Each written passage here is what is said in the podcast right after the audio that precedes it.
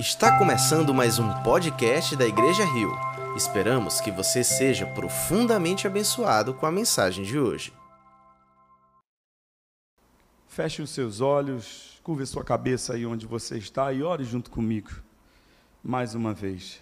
Senhor nosso Deus, nós te louvamos e te exaltamos e te glorificamos porque tu és digno. Então, somente nesse momento eu peço a tua graça sobre a minha vida, porque não sou merecedor e nem tampouco capaz de falar e de comunicar a tua verdade. A minha condição é de pecador, Pai, mas eu creio no teu poder e na tua misericórdia. Então, Senhor, fala através de mim, para que o teu nome seja glorificado nessa noite apesar de quem eu sou, Senhor, fala conosco. Assim nós oramos em nome de Jesus. Amém. Se você está acompanhando aí, você vai ver que o tema da nossa pregação hoje é quem é o culpado. É interessante que a gente quer achar um culpado para tudo isso que está acontecendo. E os chineses sabiam desde o início. Muita gente está culpando os chineses sabiam e, de certa forma, a culpa é dos chineses. Há outras pessoas dizem que a culpa é da Organização Mundial da Saúde, que foi omissa, que poderia ter feito algo antes e não fez. Esperou que a pandemia se espalhasse para só aí agir. Outros dizem que a culpa é do presidente, que está mandando o povo ir para a rua. Outros dizem que a culpa é do governador, que fechou o comércio e por causa disso as pessoas estão ficando desempregadas, a economia está estagnando e é bem possível que haja uma recessão depois dessa crise. E está todo mundo colocando a culpa nos governadores. Outros estão colocando a culpa nos prefeitos que pararam as cidades e que até estão proibindo as pessoas de irem para as ruas e prendendo pessoas, tirando a liberdade das pessoas, o direito de ir e vir. Outros culpam os médicos, que assim como eu e você estão com medo e alguns deixaram de ir trabalhar porque temem pela sua própria vida e não querem se arriscar. E se não há médicos, não existe socorro para aqueles que estão doentes, para aqueles que estão infectados. Outros dizem que a culpa é da população mais abastada. Porque ao primeiro sinal da pandemia, eles correram para os supermercados, para as farmácias, acabaram com o estoque de álcool em gel, de álcool 70, e algumas mercadorias deixaram de constar nas prateleiras dos supermercados, e eles estão protegidos nas suas residências, não precisando sair, enquanto que os seus empregados estão trabalhando. Outros dizem que a culpa é de boa parte da população carente, da população mais pobre, porque não está atendendo às recomendações das autoridades, está indo para a rua e indo para a rua está aumentando a disseminação desse vírus.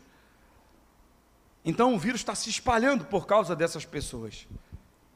A grande realidade é que quando há um problema, a tendência natural é a gente querer achar um culpado. Existe um mecanismo de defesa psíquico dentro de nós que gosta e que prefere achar e atribuir a culpa aos outros. Assim a gente consegue dormir mais tranquilo, pelo menos colocando a culpa em alguém, apontando o erro de alguém. É a tentativa humana de se auto-justificar, transferindo para outras pessoas a culpa de tudo que está acontecendo. De certa forma, isso faz a gente se sentir melhor. E, por incrível que pareça, não é de hoje que isso acontece. Isso acontece já há muito tempo, desde do jardim do Éden, isso aconteceu com Adão. Adão foi o primeiro homem a transferir a sua culpa para Deus. Quando Deus pergunta quem é que tinha feito ele abrir os olhos e saber que ele estava nu, ele diz: A mulher que tu me deste, ou seja, ele atribui a culpa para Deus. É cômodo, é fácil, é prático, é humano, é carnal, mas também é diabólico isso.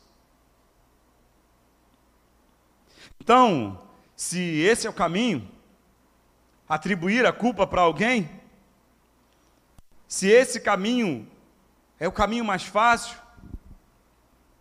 achar um culpado, que tal então continuarmos a nossa lista? Vamos continuar acrescentando mais pessoas a essa lista, quem sabe também os doentes que estão contaminando os médicos que estão tratando deles, quem sabe aqueles que contraíram o vírus, mas são assintomáticos e estão também contaminando outras pessoas. Quem sabe também vão colocar eu e você nessa lista, porque se parar para a gente pensar direitinho, todo mundo é culpado, não existe nenhum inocente. E eu já ouvi até algumas pessoas dizerem que a culpa é de Deus. Quem é o culpado? Talvez seja difícil a gente achar o culpado e até impossível. Mas eu queria que você abrisse a sua Bíblia em Isaías, capítulo 53, e acompanhasse comigo a leitura desse texto. Isaías, capítulo 53, a partir do verso 1. Quem creu na nossa mensagem, e a quem foi revelado o braço do Senhor. Ele cresceu diante dele como um broto tenro e como raiz saída de uma terra seca. Ele não tinha qualquer beleza ou majestade que nos atraísse. Nada havia em sua aparência para que o desejássemos. Foi desprezado e rejeitado pelos homens, um homem de dores, experimentado no sofrimento como alguém de quem os homens escondem o rosto, foi desprezado e nós não tínhamos em estima. Certamente ele tomou sobre si as nossas enfermidades e sobre si ele levou as nossas doenças. Contudo, nós o consideramos castigado por Deus, por Deus atingido e afligido. Mas ele foi transpassado por causa das nossas transgressões foi esmagado por causa das nossas iniquidades. O castigo que nos traz a paz estava sobre ele, e pelas suas feridas fomos sarados. Todos nós, como ovelhas, nos desviávamos, cada um de nós se voltou para o seu próprio caminho, e o Senhor fez cair sobre ele a iniquidade de todos nós. Ele foi oprimido e afligido, e contudo não abriu a sua boca. Como um cordeiro foi levado para o matadouro, e como uma ovelha que diante dos seus tosqueadores fica calada, ele não abriu a sua boca. Com julgamento opressivo ele foi levado. E quem pode falar dos seus descendentes? Pois ele foi eliminado da terra dos viventes, por causa da transgressão do meu povo, ele foi golpeado. Foi-lhe dado um túmulo com os ímpios e com os ricos em sua morte, embora não tivesse cometido nenhuma violência, nem houvesse nenhuma mentira em sua boca.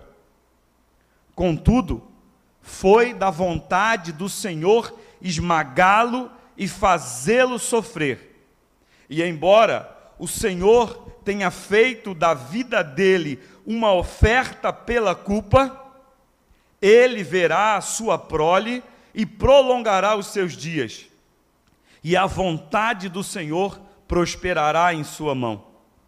Depois do sofrimento de sua alma, ele verá o resultado do seu sofrimento e ficará satisfeito. Pelo seu conhecimento, o meu servo justo justificará a muitos e levará a iniquidade deles.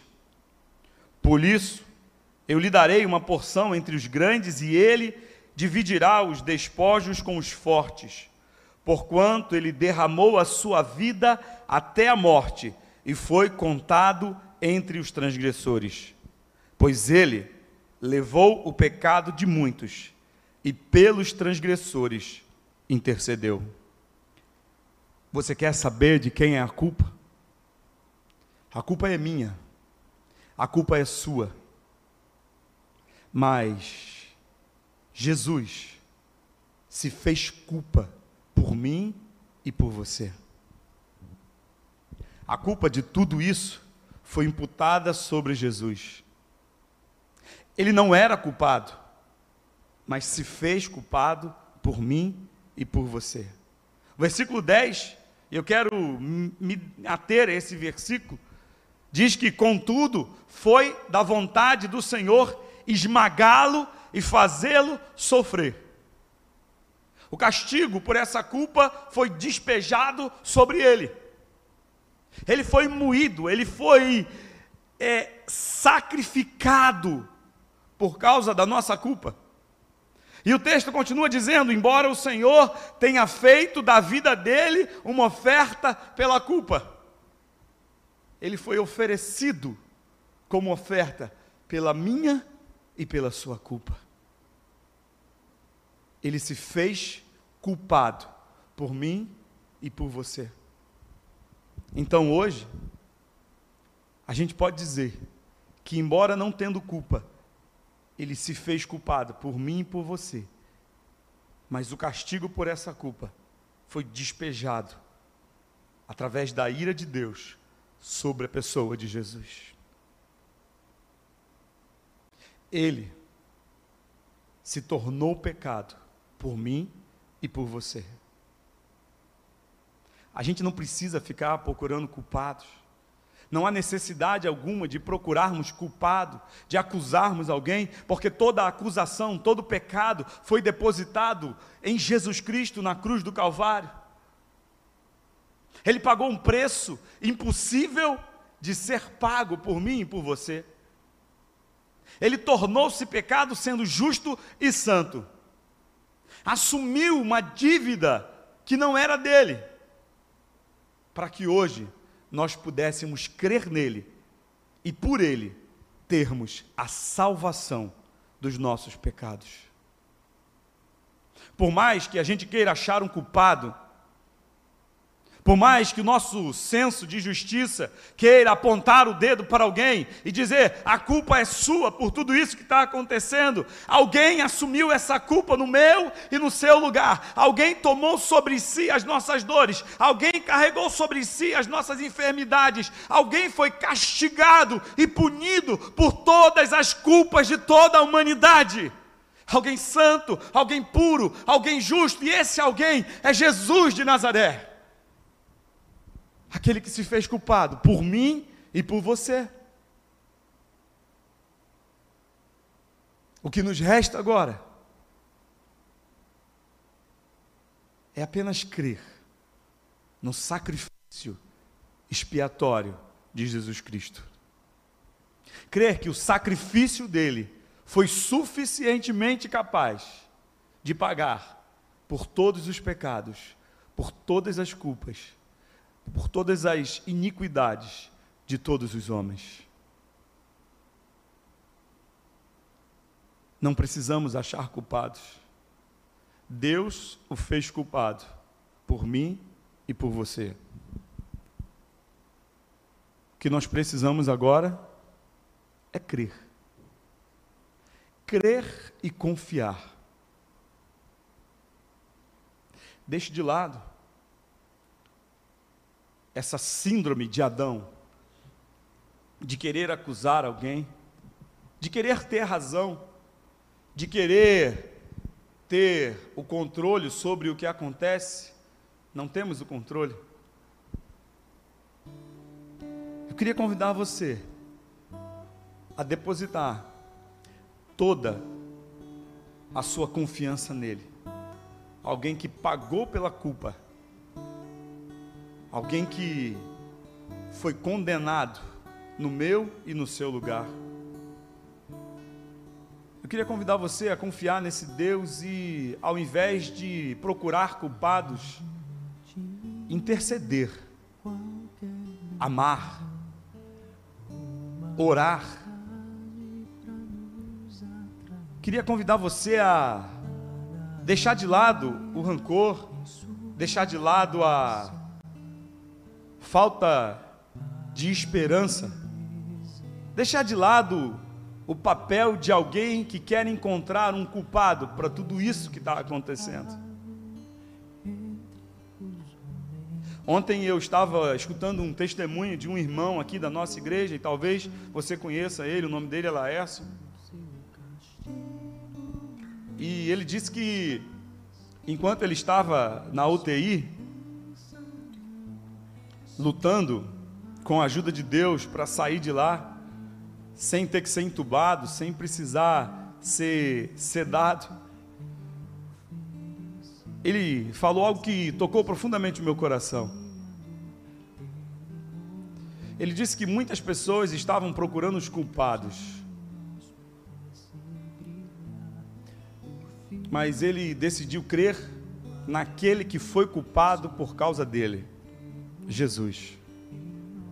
Então eu convido você a deixar de lado essa tolice e realmente viver como alguém que conhece a Cristo, que não está aqui para apontar dedo para ninguém, que não está aqui para condenar ninguém, porque alguém foi condenado no meu e no seu lugar, mas aproveitar essa oportunidade que Deus tem nos dado de aprontar para Jesus aquele que se fez culpa por nós, aquele que pagou pelos nossos pecados, aquele que nos garante a certeza da vida eterna, de uma vida que não está limitada às circunstâncias terrenas, que não está limitada aos problemas e nem ao coronavírus, que não está limitada à morte iminente, certa desse ser mortal e falível, mas a confiar num Deus que nos dá uma esperança além da morte. Porque o culpado foi ele. Ele foi o culpado, recebeu a culpa por mim e por você. Eu queria que você, nesse momento, aí no seu lar, refletisse sobre essa música que nós vamos cantar agora. Nesses últimos minutos da nossa do nosso culto de oração, eu queria que você fizesse dessa música uma oração. E que você meditasse com bastante atenção nessa palavra cantada. Ele não tinha qualquer beleza ou majestade para nos atrair Nada havia em sua aparência para o desejarmos, mas rejeitado entre os homens, ainda assim carregou nossas dores. O seu castigo nos traz paz e a esperança não se esvai. A oferta pela culpa ele ofereceu para satisfazer o Criador. Ele morreu para que a sua luz em nós pudesse brilhar. O Filho amor se entregou em nosso lugar.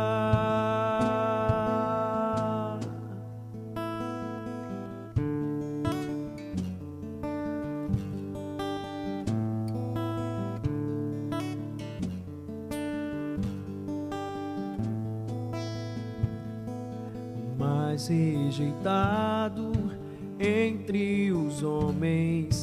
Ainda assim carregou nossas dores.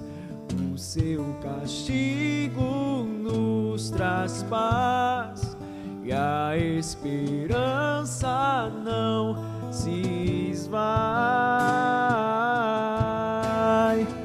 A oferta pela culpa ele ofereceu para satisfazer o Criador. Ele morreu para que a sua luz em nós pudesse brilhar.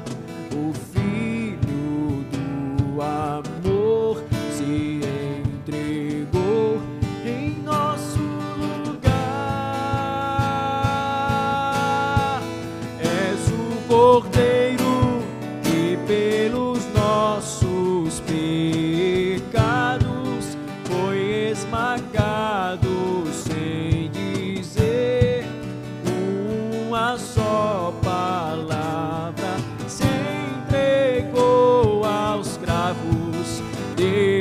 derramou sua vida até a morte provando a ira amarga para nos dar sua doce graça e nos fazer viver. Foi exatamente isso que ele fez. A oferta pela culpa. Para satisfazer o Criador. Foi por isso que ele morreu, no meu e no seu lugar. Para nos trazer vida, para nos trazer esperança, esperança além da dor, esperança além do sofrimento, esperança além da morte, esperança além das circunstâncias e das tempestades que afligem a nossa vida, a nossa alma. Ele foi a oferta pela nossa culpa. Ele foi aquele que se fez culpado por mim e por você. Por isso nós podemos descansar. Por isso nós podemos confiar. Por isso nós podemos nos alegrar nessa certeza de que o preço foi pago, o culpado foi encarnado em Jesus Cristo. E ele nos fez livres. Ele nos deu a liberdade e nos deu a salvação. Eu queria terminar esse culto orando mais uma vez com você. Pedindo a você que você creia nessa palavra, porque ela é verdadeira e digna de toda aceitação. Alguém foi punido por mim e por você. Alguém levou a culpa e as enfermidades de toda a humanidade. E esse alguém é Jesus Cristo de Nazaré, o Filho de Deus, 100% homem, 100% Deus. Ele nos libertou, ele nos deu a vida eterna. Senhor, nós te louvamos e te exaltamos, porque tu és digno, tu és santo, tu és justo. Ó Pai, nesse momento eu oro junto com os meus irmãos, te agradecendo, Pai, porque toda a nossa culpa foi paga na cruz do Calvário. Não existe mais dívida, não existe mais pendência alguma. O teu sangue foi capaz de nos perdoar de todos os pecados. O teu sangue puro, carmesim, derramado naquela cruz do Calvário, nos comprou e nos lavou de todas as nossas iniquidades e nos fez santos, nos justificou, nos transformou, nos tornou filhos de Deus. Muito obrigado, Senhor. Muito obrigado, porque naquela cruz tu pagou o preço pelos meus pecados. Continua conosco, Senhor.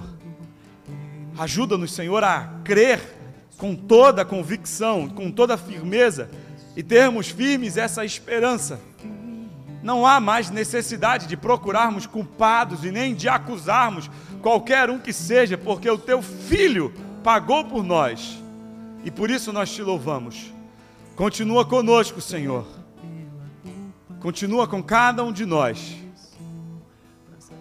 Que o amor de Deus, nosso Senhor, sublime e amoroso Pai, que a graça do Filho, aquele que foi ofertado pela nossa culpa e que levou sobre si todas as nossas iniquidades, e que consolação e o poder do Espírito Santo seja sobre todos nós, desde agora e para todos sempre. Todos dizem amém. Os pecados foi esmagado sem dizer uma só